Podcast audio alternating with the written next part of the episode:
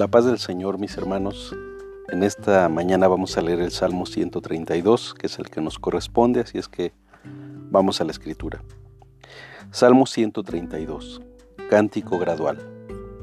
Acuérdate, oh Jehová, de David y de toda su aflicción, de cómo juró a Jehová y prometió al fuerte de Jacob, no entraré en la morada de mi casa, ni sobre ni subiré sobre el lecho de mi estrado no daré sueño a mis ojos, ni a mis párpados adormecimiento, hasta que haya lugar para Jehová, morada para el fuerte de Jacob. He aquí en Efrata lo oímos, lo hallamos en los campos del bosque. Entraremos en su tabernáculo, nos postraremos ante el estrado de sus pies. Levántate, oh Jehová, al lugar de tu reposo, tú y el arca de tu poder. Tus sacerdotes se vistan de justicia, y se regocijen tus santos, por amor de David tu siervo. No vuelvas de tu ungido el rostro. En verdad juró Jehová a David, y no se retractará de ello. De tu descendencia pondré sobre tu trono.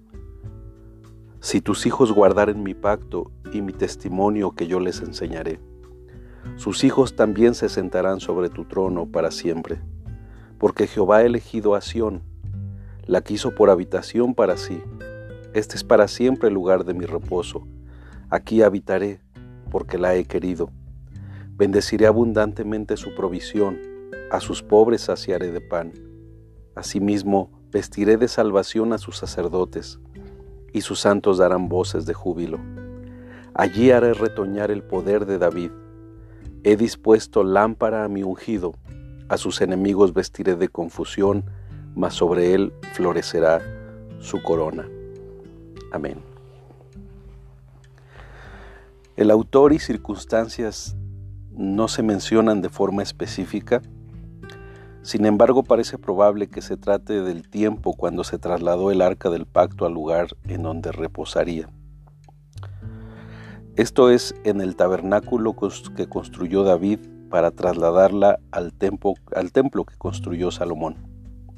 Algunos creen que pudo ser precisamente Salomón el autor, pero no hay registro de esta suposición. Este rico salmo, que también forma parte de los salmos peregrinos, hace mención histórica sobre el pacto davídico, así como anuncios mesiánicos. En esencia, este salmo contiene las oraciones de la nación para los descendientes reales de David, y miran hasta llegar al más importante descendiente que es el Mesías prometido. La primera sección de los versículos 1 al 9 se concentran en el cumplimiento del voto que hizo, eh, que hizo con Dios, de trasladar el arca del pacto de su lugar en el tabernáculo a su reposo en Jerusalén. Y por eso serán recordados sus descendientes por el Señor Dios.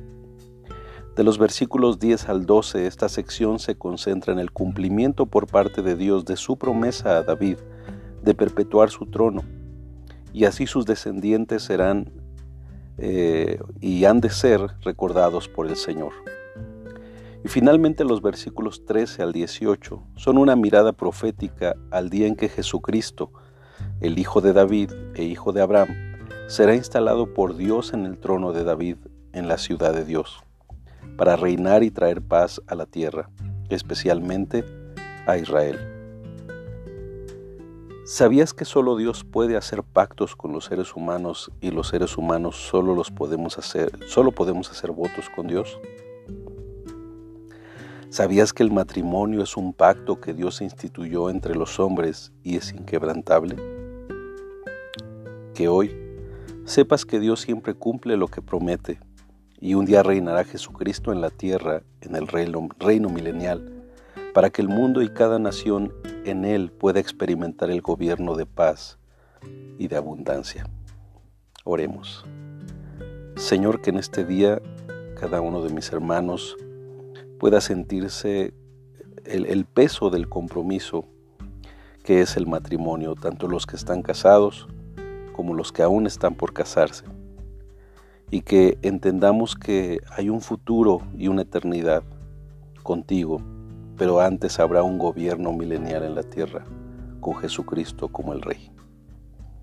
Te damos gracias, Señor. Amén. Tengan un excelente día, mis hermanos, hombres de integridad. Bendiciones.